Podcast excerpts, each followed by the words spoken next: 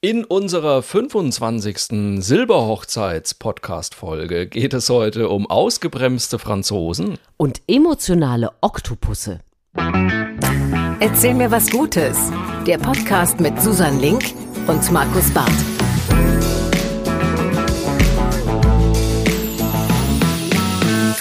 Bam, da ist sie, Folge 25 und ich habe mir vorgenommen, meinen äh, traumhaften, wunderbar darf man nicht mehr sagen, Kollegen Markus Barth jetzt jedes Mal mit einem kleinen Soundeffekt vorne zu unterhalten. Einem neuen Geräusch. mit einem neuen ein Geräusch. Geräusch. Heute ist Bam-Tag, denn ich freue mich sehr, dass es schon wieder soweit ist für unseren Podcast mit guten Geschichten, guter Laune. Ach, einfach gut. So, fertig. Ich, ich freue mich auch sehr, dass du auch wieder dabei bist, liebe, wunderbare Susan Link.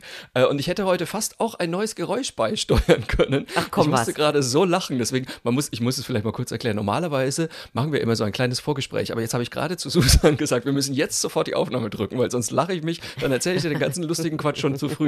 So, und ich will es aber lieber on air erzählen. Also, ich bin nämlich gerade bei meinen Eltern und ich habe mich hier in mein altes äh, Kinderzimmer zurückverzogen und alles aufgebaut und dachte mir hier, ach, das ist toll, weißt du, hier in Zeil am Main, da hast du deine Ruhe, da ist kein Lärm, da muss ich mich um nichts kümmern irgendwie, dass eine Straße zu laut wäre wie in Köln. Nee, absolute Ruhe. Jetzt sitze ich hier, baue alles auf, es ist kurz vor drei, auf einmal höre ich von draußen Blasmusik und, und eine Stimme über ein Megafon, die äh, offensichtlich betet. Und jetzt ist jetzt muss man dazu sagen, bei uns am Haus, da führt, da führt direkt so ein kleiner Hügel vorbei. Und offensichtlich ist heute eine Wallfahrt, die von, von Zeil nach Krumm geht. Und die ziehen einfach genau am Haus meiner Eltern vorbei. Und jetzt dachte ich mir, super, jetzt habe ich gedacht, jetzt habe ich hier einmal Ruhe und muss nicht irgendwie Wäschestände aufbauen und Bettdecken über mich werfen.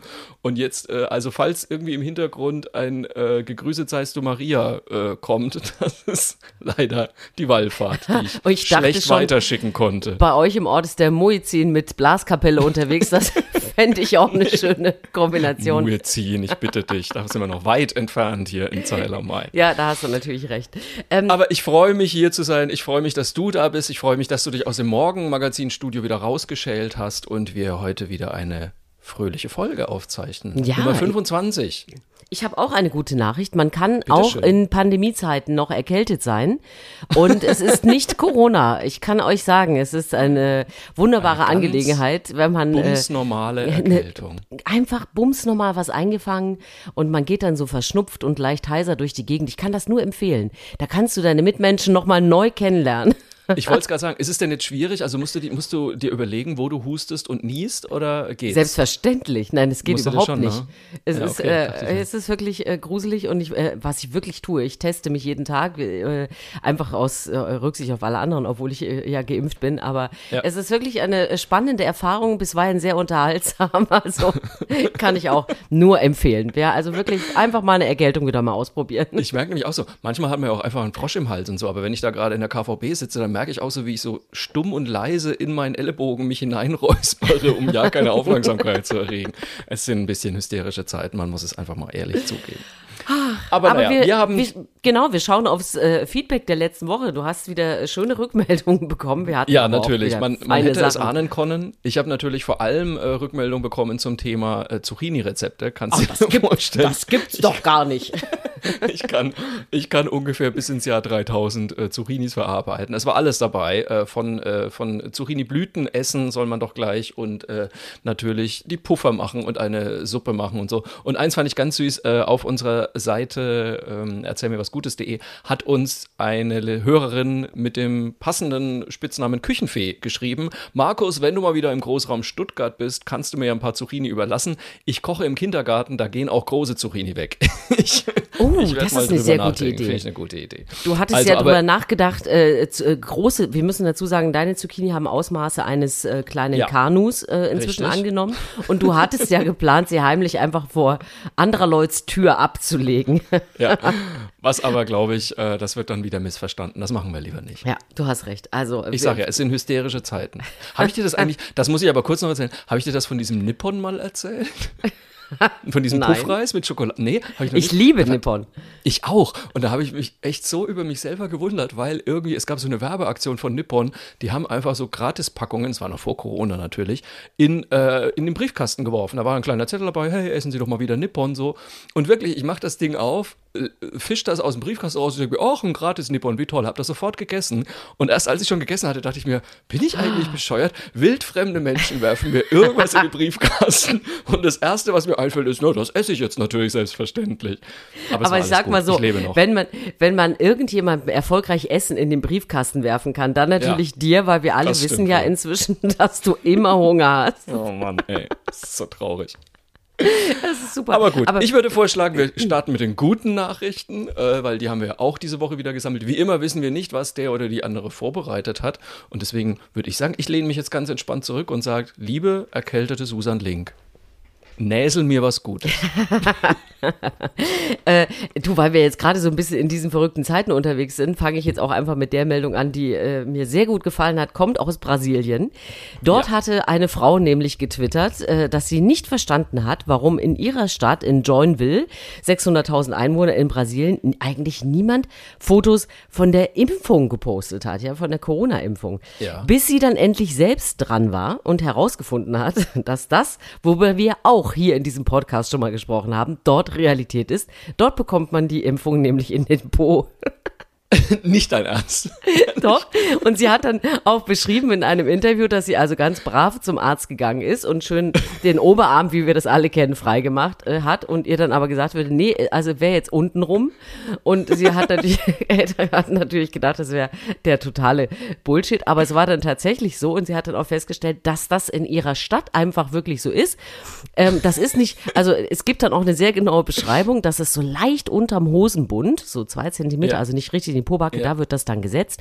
Das hat man wohl früher sowieso häufiger gemacht und das Nationale Gesundheitsamt sagt auch, dass es eine sehr gute Anwendung ist, weil es wenig Schmerzen erzeugt und deswegen Mhm. eben, ne, und aber sie sagen auch, es ist, äh, man kann das machen, man darf aber auch sagen, ich würde gerne den Arm nehmen. Und ich musste so lachen, als ich das gelesen habe. Weil wir uns ja zu Beginn der Impfungen schon darüber ausgelassen haben, Ja. wie das wohl wäre, wenn alle Leute ihren Hintern posten würden. Aber inzwischen, wenn man sich das mal in Deutschland zu Ende denkt, wo inzwischen überall geimpft wird, ja. Also ich stelle mir einen Drive-In vor, ja, wo du den Hintern aus dem Fenster Aus hältst. dem Fenster hängst. Du hast seltsame Fantasien, liebe Ja, Susan. hallo? Das Man muss die Sachen bisschen- zu Ende denken. Das sind vielleicht ein bisschen Fieberträume, die du da gerade hast. Man weiß es nicht. Aber ich finde es, äh, aber ehrlich gesagt wundert es mich fast ein bisschen. Also ich meine, gut, dass das offensichtlich auch im Po geht. Ich glaube, die Sache ist ja nur, es muss irgendwie in den Muskel kommen, oder? Habe ich das richtig Ja, verstanden? ja genau. So, und von da muss genau. sie sich dann irgendwie verteilen, genau. Und ganz ehrlich, äh, viele Menschen haben ja einfach auch mehr Muskeln am Po als am Arm wahrscheinlich.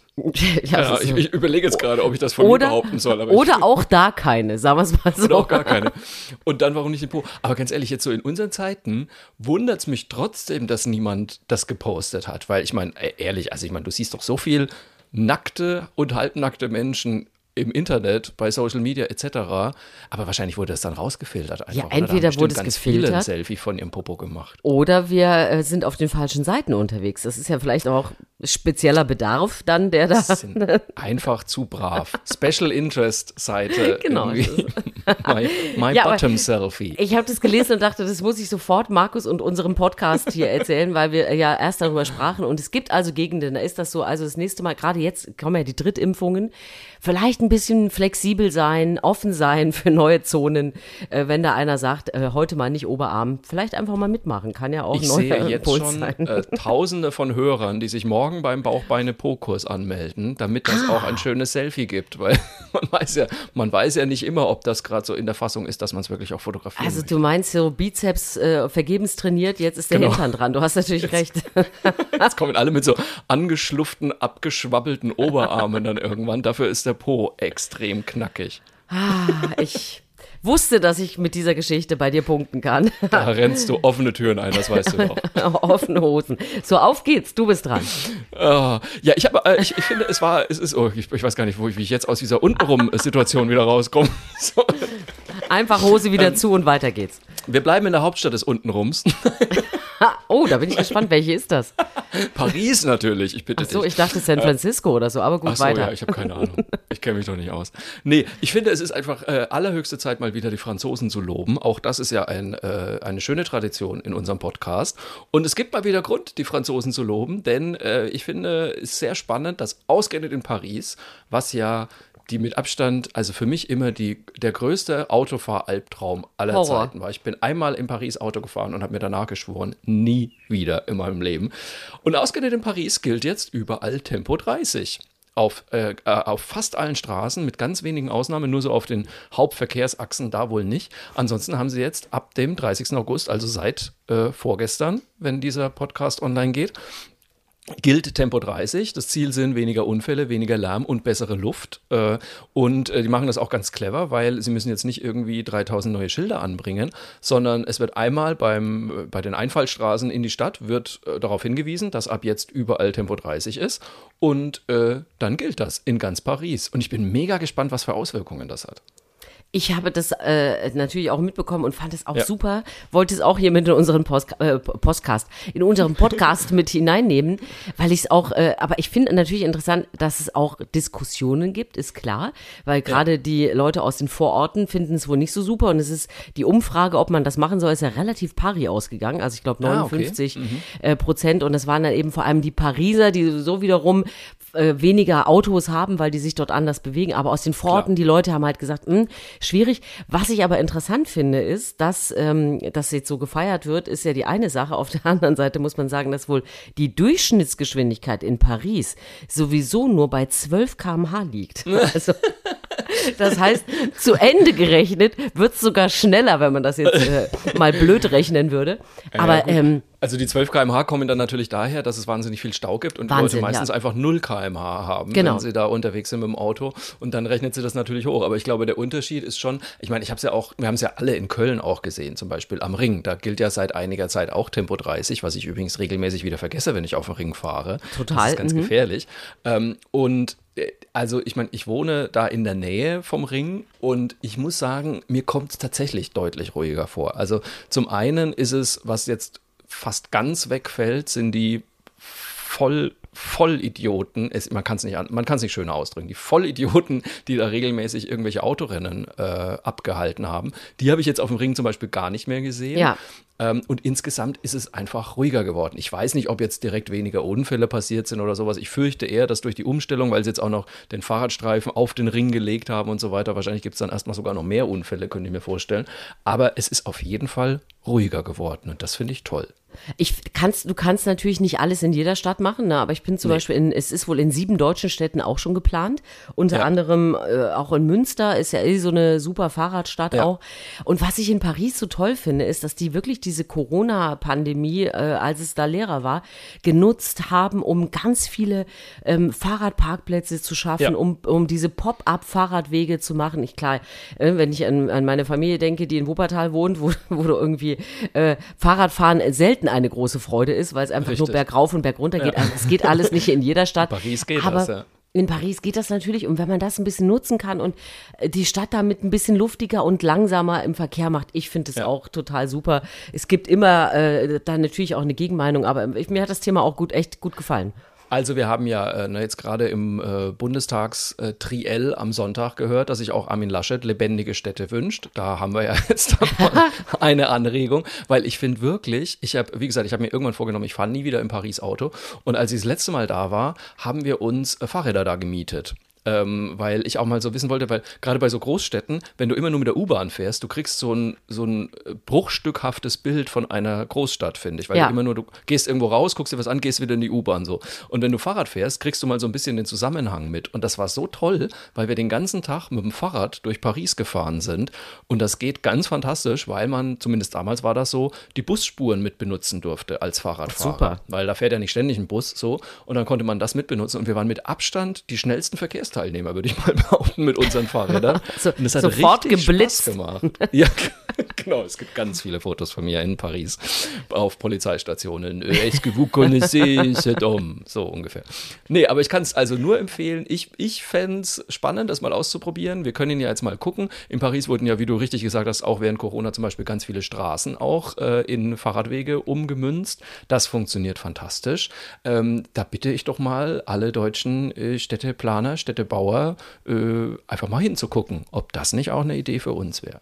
Ja, ich bin natürlich für- auch, ich bin natürlich auch Hardcore-Radfahrer. Ich gebe es offen zu. Ganz viele Autofahrer, es tut mir jetzt schon leid, schäumen jetzt wahrscheinlich schon gerade am, am Endgerät, wenn sie uns zuhören. Aber ich finde, man kann sowas durchaus mal ausprobieren. Hast du nicht erst diese Woche so einen wunderschönen neuen Fahrradhelm gepostet, der deinen Ich habe Kopf einen ziert? wunderschönen, ja, einen wunderschönen Fahrradhelm. Man muss ja dazu- dazu sagen, ich habe ja äh, den fränkischen Eierkopf und äh, mir passt ja eigentlich nie ein Helm. Irgend- Jetzt habe ich einen gefunden.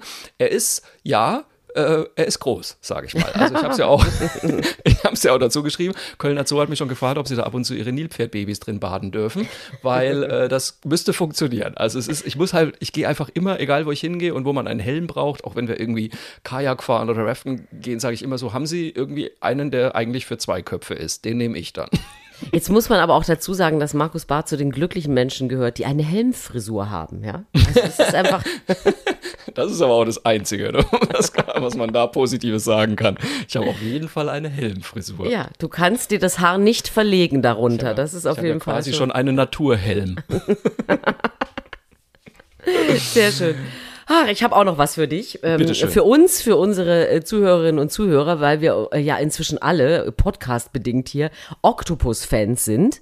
Ähm, wir haben ja schon viel darüber gesprochen, was das für tolle Tiere sind und, und wie die träumen, was Wissenschaftler da rausgefunden haben und so. Also wirklich ganz toll. Und jetzt habe ich wieder so was richtig Schönes, Menschliches über Oktopusse erfahren. Das hat mir sehr gut gefallen. Jetzt haben nämlich äh, Forscher an der Uni in Sydney herausgefunden, wenn Oktopusweibchen so richtig die Faxendicke haben, dann schmeißen sie mit Muscheln und Schlamm.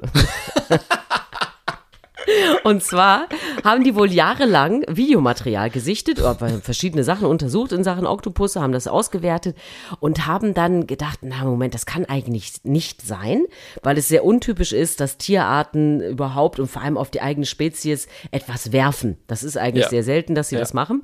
Und dann haben sie aber irgendwann gesehen, da hat ein Oktopusweibchen also so richtig mit großer Wonne eine Ladung Schlamm auf ein Männchen gefeuert. Und dann haben sie gemerkt, okay, also das war wirklich beabsichtigt und haben das dann äh, weiter verfolgt. Und es, es scheint wirklich so zu sein, dass die Weibchen sich mit dieser Methode, die Männchen, die paarungswillig sind und wenn sie keinen Bock haben, sich die vom Hals halten, indem sie einfach mit allem, was da ist, mit Sand und Muscheln um sich werfen. Also, also die Muschel ist äh, der Teller des Oktopusweibchens quasi. Richtig. Also, Porzellanteller des Oktopusweibchens. Da Ist ist mal Polterabend im Meer, das sage ich dir. Und was ich daran auch noch schön finde, ist, dass sie dann rausgefunden haben, dass das auch weiter zum Frustabbau dient. Weil bei weiteren Beobachtungen, auch das finde ich wieder so mega menschlich, haben sie halt festgestellt, dass wenn es also eine richtige Auseinandersetzung gab, und wenn Oktopusse so richtig sauer so sind, dass sie dann auch anfangen, Dinge zu werfen. Und dass man das, und jetzt Achtung, sind die Männchen dran, wiederum vor allem dann beobachtet, wenn Männchen abgewiesen wurden, dann sind die total sauer und, und werfen dann was durch die Gegend. Also nicht auf andere, sondern die schleudern das dann einfach so äh, unten auf dem Meeresgrund herum. Ich finde das so wahnsinnig sympathisch insgesamt. Also, aber was ist denn daran sympathisch? Das ist ja häusliche Gewalt oder beziehungsweise me meerische Gewalt ist das. ja. Meeresbiologische Gewalt. Gewalt ist das. Na, ich finde, finde diese Emotion irgendwie so schön, dass die nicht geduldig sind, weißt du, dass die nicht sagen, nee, lass mich, ich habe Kopfschmerzen oder so, sondern dass sie einfach sagen, hau ab, ich habe heute keinen Bock. Und wenn, und wenn der Typ hartnäckig ist, dass man dann halt sich zack so eine Muschel nimmt und es nochmal Die auch nochmal hinschmettert. Und die auch Das gefällt dir. Mensch, Mensch, Mensch, du, jetzt mache ich mir aber Sorgen. Ich bin froh, dass wir ja nie zusammensitzen, wenn wir diesen Podcast machen, sondern immer nur miteinander telefonieren. Ich muss ja sagen, ich habe ein bisschen Angst, noch- dass du ein bisschen ja. Schlamm nach mir wirfst. Ich habe tatsächlich noch nie etwas nach jemandem geworfen, das muss ich jetzt mal sagen, aber ich finde es irgendwie, es hat so was schön Dramatisches. Ich finde das so, es hat so, es, ist, so. Ja, Ja, aber ich glaube, wir sind auch aus dem Alter raus. Also ich glaube, dafür, dafür sind wir, äh, dafür sind wir Deutschen auch nicht gemacht irgendwie. Da denke ich an, äh, da denke ich an Südeuropäer oder Wollte ich grad sagen, mit offenem Fenster an, äh, rausgerufen. Ich, genau, da denke ich an irgendwie doch mehr Emotion. Der Deutsche überlegt ja, na ja, der Teller war aber auch teuer und dann Wollte ich grad werfe ich sagen. den gegen die Wand, dann habe ich da eine Katsche drin, dann muss der Maler wieder kommen. Das ist mir alles zu aufwendig. Ich, wenn, dann wird bei uns Tupper geworfen, glaube ich. Das geht kaputt. genau, das hält davon. 30 Jahre. Das hält also, da hat man sogar noch Garantie drauf. Äh, ich glaube, das, das ist mehr so, das passt mehr so zu Deutsch. Ja, aber entschuldige mal, mit Sand werfen ist doch auch ganz nett und eine Muschel ist wahrscheinlich auch Stimmt. recht langlebig. Also ich finde, die sind da Du konsequent. kannst dir ja einfach immer, äh, nur wenn du mit deinem Hund eh spazieren gehst, kannst du einfach immer so ein, so ein Eimerchen und ein Schäufelchen mitnehmen, kannst immer ein bisschen Schlamm mitnehmen, dir den zu Hause irgendwo hinstellen, wo du ihn immer siehst und dann, wenn dein Mann dich ärgert, kannst du einfach ein bisschen Schlamm nach ihm werfen. Das geht, das tut ja niemandem weh. Eine sehr schöne Idee. Ach, wir können so viel mitnehmen aus diesem Podcast. Du bist dran. Ich bin dran. Ähm, ich, äh, okay, ich, ich, ähm, ich würde dich jetzt entscheiden lassen, weil ich habe noch zwei Geschichten, aber ich mache nur eine davon. Möchtest du lieber eine Tiergeschichte oder möchtest du lieber eine tolle neue Erfindung? Oh, das ist jetzt gemein. Weil du weißt, ich bin Fan von beidem. Das ist echt total gemein. Ähm, kann, kannst du nicht, haben nicht Tiere was Schönes erfunden? Können wir das nicht so machen? Nein, aber gut, ich mache so, ich, ähm, ich, äh, pass auf, ich, ah, ich, ich pass auf, ich mache die Erfindung und das andere wird meine Lieblingsgeschichte. So, Okay. jetzt pass auf. Also, ich mache erst die Erfindung, weil die finde ich wirklich super. Und zwar müssen wir sprechen über Adrian Wachendorf, heißt der. Das ist ein Entwickler. Und der hat was ganz Tolles erfunden, nämlich ein Sub, also ein oder Sub oder ne, Stand-up Paddleboard äh, für Rollstuhlfahrer. Ach, super. Tatsächlich. Ja, und das ist wirklich, ich habe das gesehen, ähm, ein Ausschnitt aus der ARD-Mediathek, den werde ich auf jeden Fall auch in die Shownotes reinposten. Das ist also ein, ein Stand-Up-Paddleboard, ein riesiges Ding, auf dem bis zu sechs Leute stehen und eben zwei davon sitzen im Rollstuhl. Weil dieser Adrian hat das eben gemerkt, hat gesagt, ja, dafür, da gibt es ja irgendwie noch nichts, so, dass die Leute einfach auch mal auf Stand-Up-Paddleboard können. Und die Dinger sind ja eigentlich schon prinzipiell relativ stabil. Er hat einfach ein absolut riesiges Ding gebastelt. Und äh, das sind also, da gibt es in diesem Video, sieht man also, wie zwei Damen im Rollstuhl drauf sitzen und aber auch fröhlich mitpaddeln. Also die müssen nicht nur da sitzen, sondern die können auch wirklich mitpaddeln. Und ähm, der wohnt in Lüneburg und da ist ja die Ilmenau und da kann man wunderbar Stand-Up paddeln. Oder. Stand-Up-Paddleboard fahren. Und äh, er hat dann auch schon drüber berichtet, weil das Ding hat er sich auch, glaube ich, patentieren lassen und das kann er jetzt auch richtig nachbauen und ausliefern. Er träumt ein bisschen davon, dass man da vielleicht auch bei den Paralympics eine Disziplin draus machen könnte. Ja. Er kann das jetzt jedenfalls auf jeden Fall überall in der Welt rumschicken. Und die Damen haben, wurden dann halt auch mal gefragt, wie sie das denn so finden. Und die waren wirklich absolut glücklich, weil gerade die eine hat gesagt, sie war eigentlich immer eine super aktive Frau, ist wandern gegangen und ist Radfahren gegangen und so.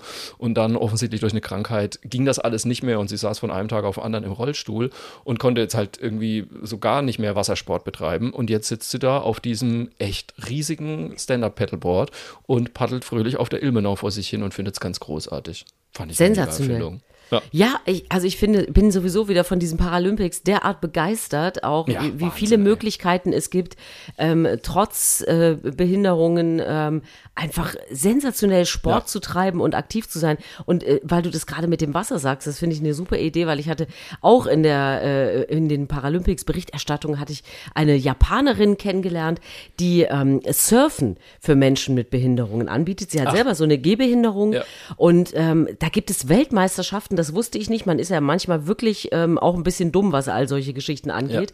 Und es war ganz großartig, wie diese Menschen ähm, wirklich auf alle möglichen Art und Weisen auf dem ähm, Surfboard unterwegs waren.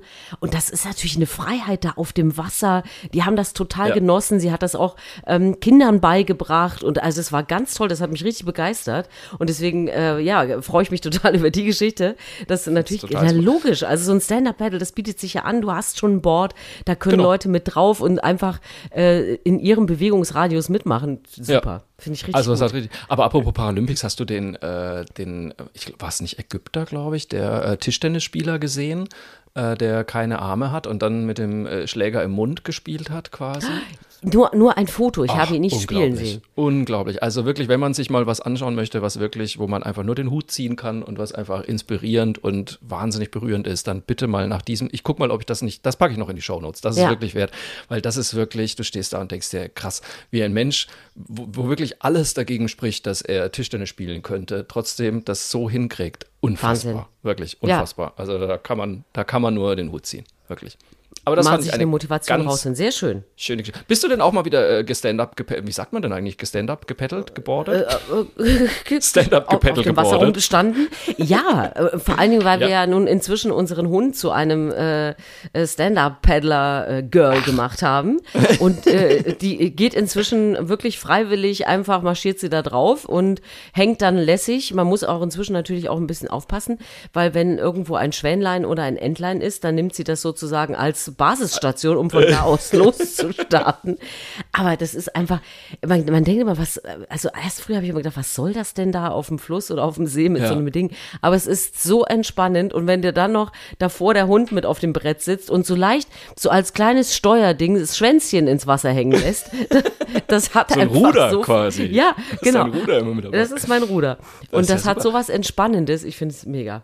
Ich glaube, wir haben ja auch mal drüber geredet. Bei mir war ja so ein bisschen die Frage, soll ich mir ein Stand-Up-Paddleboard anschaffen oder ein Kajak? So, und dann habe ich es irgendwie im Mittelmeer, äh, bei Nizza habe ich mal Stand-Up-Paddling gemacht und fand es dann aber relativ schnell ein bisschen langweilig, gebe ich ganz offen zu. Ja. Ähm, ich weiß nicht, woran das lag, aber man konnte auch nicht so weit weg damit halt, weil das waren ja ausgeliehen und, und, und so weiter. So, und jetzt, als wir im Urlaub waren am Lago di Seo, bin ich dann mit meinem Neffen mal äh, auf dem Stand-Up-Paddleboard gefahren und fand es richtig geil. Da haben wir aber auch richtig Strecke gemacht. Also das war wirklich, da, der See war total ruhig und wir sind richtig eine ordentliche Strecke gepaddelt und auch wieder zurückgepaddelt. Und da hat es mir dann doch auch auf einmal wahnsinnig Spaß gemacht. Ich glaube, mein Mann kriegt jetzt schon Schnappatmung, weil er Angst hat, dass ich mir jetzt auch noch dieses Ding kaufe und das auch noch ins Wohnmobil gefrachtet, verfrachtet wird. Aber äh, naja, mal gucken. Wir haben ja jetzt, wir haben ja jetzt erstmal ein Kajak und ähm, das andere leihe ich mir jetzt, glaube ich, nur aus. Und wir haben natürlich auch versucht, Benny übrigens ans äh, Stand-Up-Paddling zu gewöhnen. Da muss man jetzt mal dazu sagen, also Leidenschaft ist was anderes, würde ich jetzt mal behaupten. Aber Benny hatte den großen Vorteil, wenn dem irgendwas nicht geheuer ist, erstarrt er einfach zur Salzsäule. Also dann kannst du den theoretisch überall hinstellen. Der wird und der einfach- wartet dann einfach, bis die Situation Genau. vorbei ist. Genau. Und äh, okay, verstehe. Absolut. Also ich habe den auf das Stand-Up-Paddleboard dann gestellt und dann bleibt er Als genau so stehen, wie er Galionsfigur. Wirklich. Macht keinen Mucks. Der steht, also du kannst eine halbe Stunde mit ihm fahren, dann steht er immer noch ganz genauso auf diesem Brett und dann hebst du ihn halt wieder runter. So, und dann kommt wieder ein Leben in den Hund.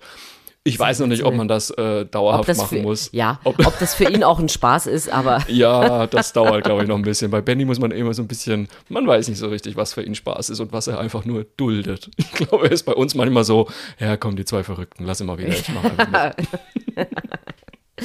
ach, schön. Ah, da sind wir schon wieder fast durch, gell? Aber wir müssen sind schon natürlich fast noch durch. auf die Formalitäten hinweisen. Magst du? Das äh, machen wir sehr gerne. Äh, erzähl mir was Gutes. Darunter könnt ihr uns natürlich äh, Mail at erzähl mir was Gutes. Könnt ihr uns äh, schreiben, wenn ihr eigene schöne Geschichten habt, die ihr gern mal hier hören wollt. Wir sind immer dankbar, wenn es äh, mal was Abgefahrenes von euch gibt oder auch wenn ihr uns sagen wollt, hey, das gab es bei uns schon, das kenne ich schon oder anders. Immer gerne her mit euren Meinungen.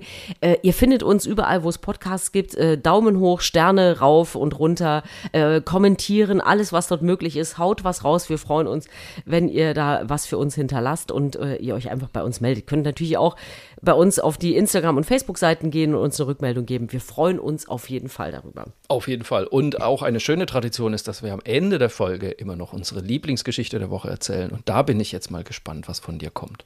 Ja, ich habe äh, in dem Fall äh, habe ich einfach auch noch eine gute Nachricht über, die ich äh, so schön finde und, und auch so beruhigend für äh, uns Erwachsene alle, dass ich die einfach noch mal nehme. Und zwar sehr. geht es um das Thema Sprachen und die Gemeinheit, dass Kinder das ja flugs lernen und Ja. wir immer alle so kurz vorm Italienurlaub oder so noch mal drei Vokabeln Drei Sätze, nachschlagen. genau.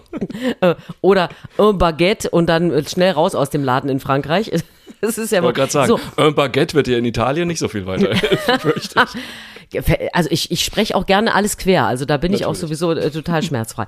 Auf jeden Fall hat man jetzt herausgefunden in den USA, da hat man bei Erwachsenen kontrolliert, mit Hilfe von Elektroden, was ist da eigentlich los, wenn wir Sprache lernen und warum ist das bei Erwachsenen so ein bisschen schwieriger? Und da hat man festgestellt, dass es da Regionen gibt, die aktiver sind und weniger aktiv und dass es mal gut läuft, wenn man was an Sprache lernt und dann auch wieder rückläufig ist. Und die, die, die Analyse davon ist, und die finde ich eigentlich nachvollziehbar und äh, das beruhigt mich jetzt auch wirklich ein bisschen.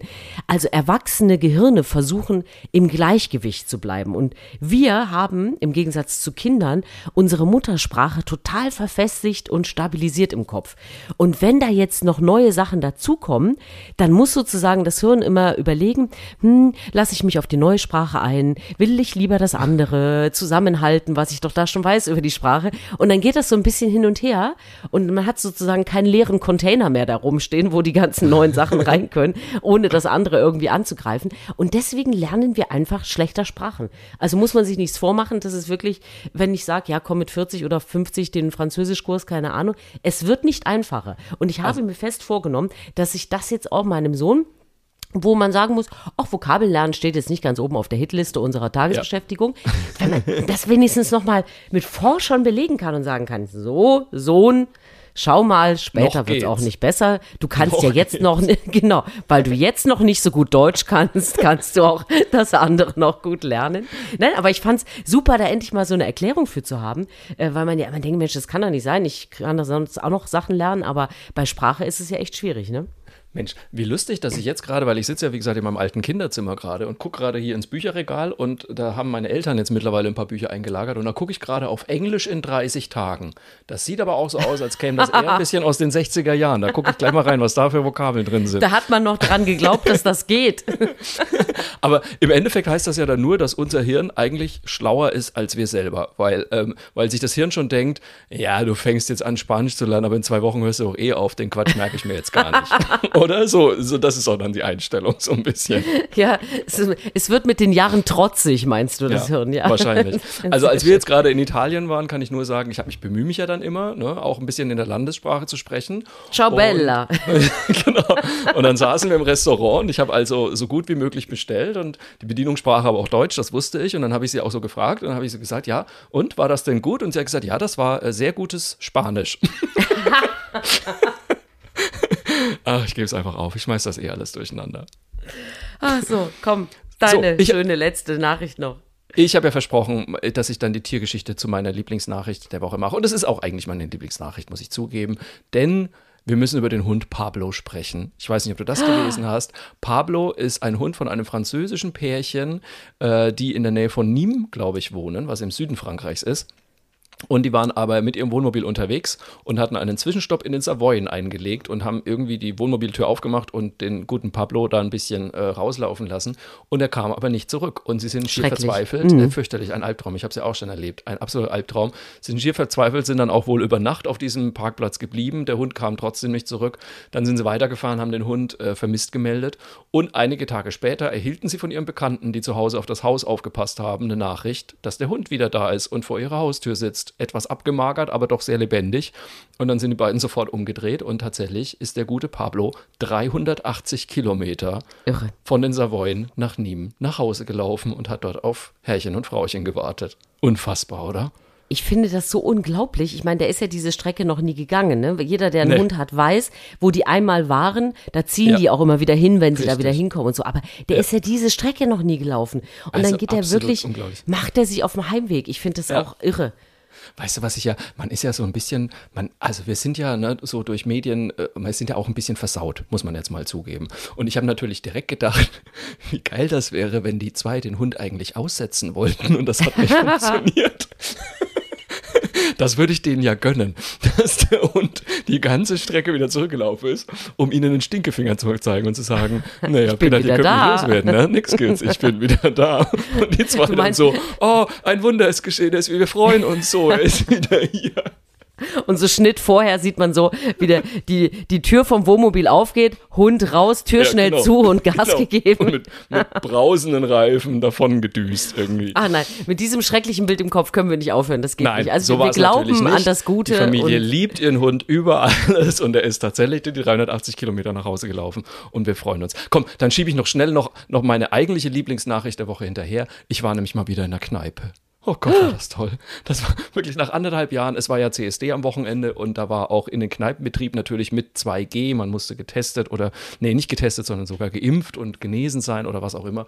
Und dann stand ich tatsächlich in einer Kneipe und habe einen Kölsch getrunken. Und ich glaube, also ich habe noch nie ein seliger, ein, ein, Freund von mir hat Fotos gemacht an diesem Tag und ich habe mich, glaube ich, noch nie, das letzte Mal habe ich, glaube ich, so gestrahlt als Kind an Weihnachten. Ich stand da mit meinem Kölsch in der Kneipe und habe einfach Super, nur vor ne? mich hingestrahlt. Es war toll.